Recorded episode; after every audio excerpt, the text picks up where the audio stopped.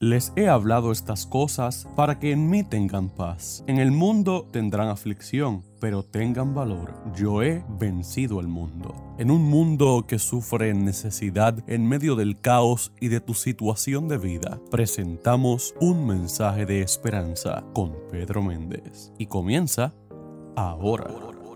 Hola queridos y bienvenidos a un estudio más de la palabra de Dios. Estamos contentos de que ustedes pueden estar con nosotros en esta hora para estudiar el mensaje de las Sagradas Escrituras. Pero antes de comenzar les invito a que junto conmigo inclinemos el rostro para tener una oración. Oremos. Querido Padre que estás en el cielo, gracias, gracias porque tenemos la certeza que tú estás con nosotros. Ahora pedimos tu bendición, pedimos que nos deje entendimiento y sabiduría del mensaje que vamos a estudiar en esta hora. Acompáñanos y bendícenos siempre en el nombre de Jesús. Amén. Bien queridos, estamos contentos y seguimos con nuestros estudios acerca de la ley de Dios. Y el tema de hoy lleva por título La perpetuidad de la ley.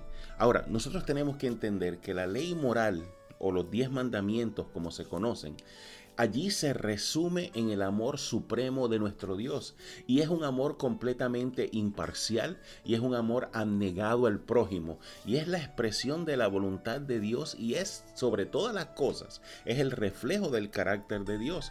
Y tiene que ser entonces, por lo tanto, tan permanente como su autor.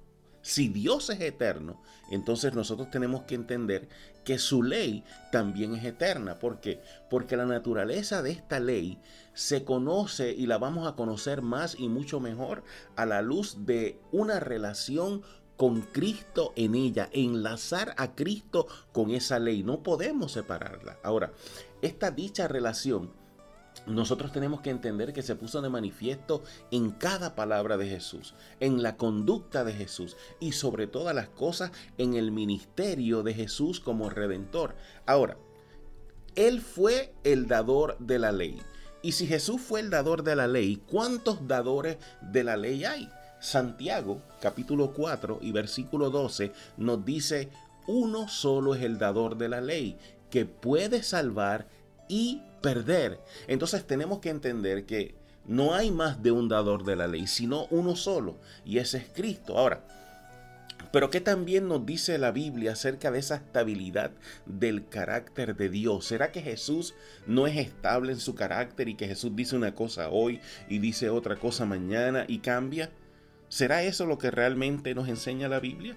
Malaquías capítulo 3 y versículo 6 nos declara, porque yo, Jehová, no cambio. O sea que Jesús es el mismo hoy, mañana y siempre. Jesús nos dio una ley eterna porque Él es eterno. Ahora, ¿cuán permanentes son los preceptos morales que Dios nos ha dado? Dios nos ha dado unos preceptos morales, Dios nos ha dado unos mandamientos y cuán permanentes son estos mandamientos. Salmo 111, del 7 al 8 declara, las obras de sus manos son verdad y juicio. Seguros son todos sus preceptos, establecidos para siempre jamás, hechos en verdad y en rectitud. Oh, alabado sea el nombre de Dios. Nosotros tenemos que entender que todas las cosas y todos los preceptos que Jesús nos ha dado son establecidos para siempre. Son hechos completamente en autoridad, en verdad y en rectitud. Nosotros tenemos que entender que esta es una regla que es inmutable. ¿Y por qué es inmutable? Ah, queridos, porque está en armonía con la naturaleza inmutable de nuestro Dios. ¿Por qué? Porque el gobierno de Dios entre los hombres es una expresión de un Dios santo de la santidad de Cristo Jesús y por lo tanto debe ser eterna, debe durar para siempre. Pero esa ley que Dios nos dio, ¿Cristo la cumple?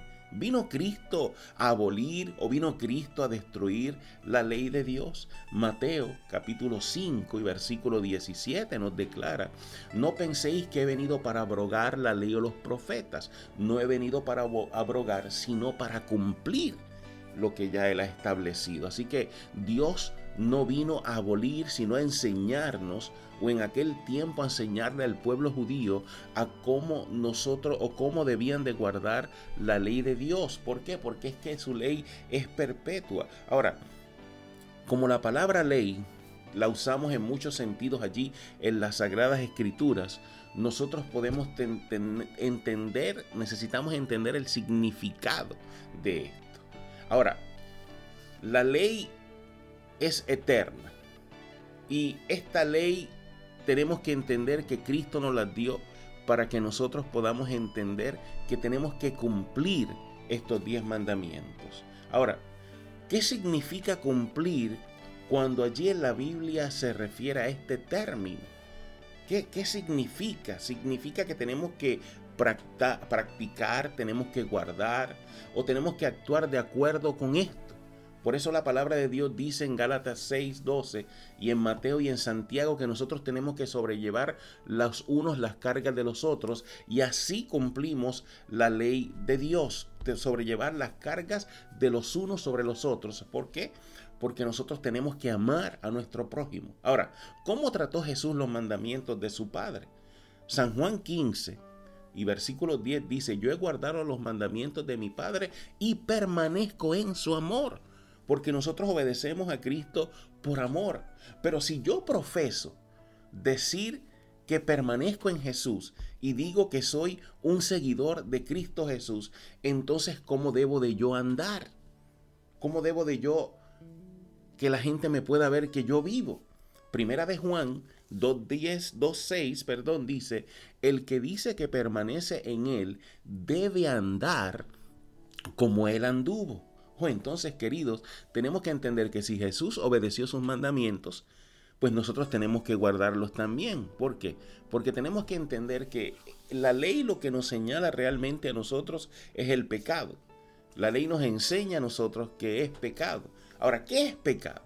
Primera de Juan 3.4 declara, todo aquel que comete pecado infringe también la ley, pues el pecado es infracción de la ley. Este texto realmente lo que nos está diciendo es que el pecado es no que era, sino que es la infracción de la ley, lo que indica entonces o lo que nos deja saber entonces que la ley está en vigencia en, este tiempo y siempre ha estado en vigencia. De igual modo, la frase que se está utilizando allí, todo aquel, muestra entonces que esto es algo universal, que todos debemos de guardar y tratar de obedecer la ley de Dios, porque el versículo está diciendo que todo aquel que comete pecado infringe la ley de Dios.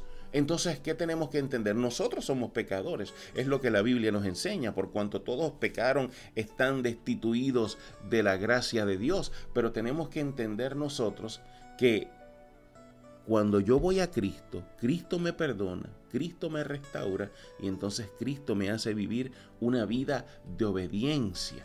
Entonces nosotros tenemos que entender que por amor a Cristo y por la fe, entonces yo puedo obedecer todos sus mandamientos porque Dios nos amó tanto que dio a su único hijo para que todo aquel que en él crea no se pierda, mas tenga vida eterna. Cristo murió por mis pecados. La ley me señala, la ley me dice eres pecador. La ley me está diciendo necesitas un Salvador en tu vida. Y eso es lo que la ley hace. La ley me señala como pecador. La ley no tiene la más mínima capacidad de salvarme, no tiene poder para limpiarme, pero me señala. Y entonces cuando la ley me señala, yo voy a Cristo, porque el único que puede limpiar mis pecados es Cristo Jesús. Y entonces cuando voy a Cristo, cuando me arrepiento de mis pecados, cuando el Señor me limpia, me purifica, entonces ya esa ley no me condena porque ya no vivo yo ya mas vive Cristo en mí. Pero en cuanto aparto mi vida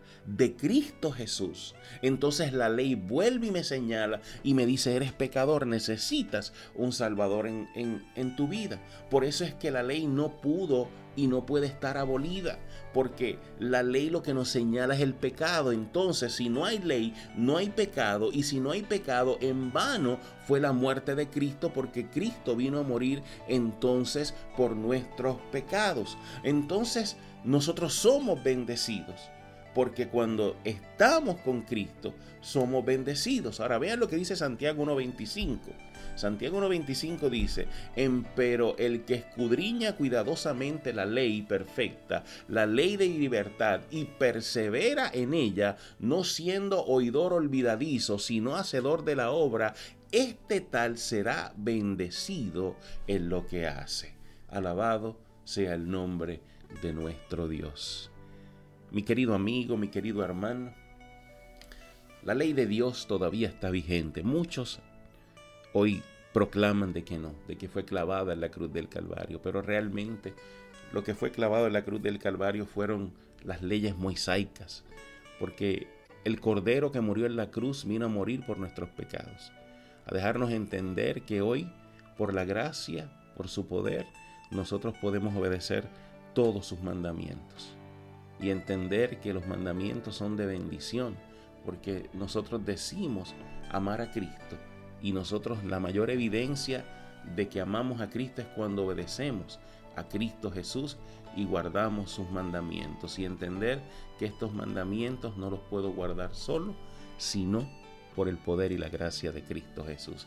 Que Dios te bendiga, que Dios te guarde, que Dios nos haga entender que hay poder en su nombre y por sobre todas las cosas, que Dios nos haga entender a cada uno de nosotros que en Cristo Jesús somos más que vencedores.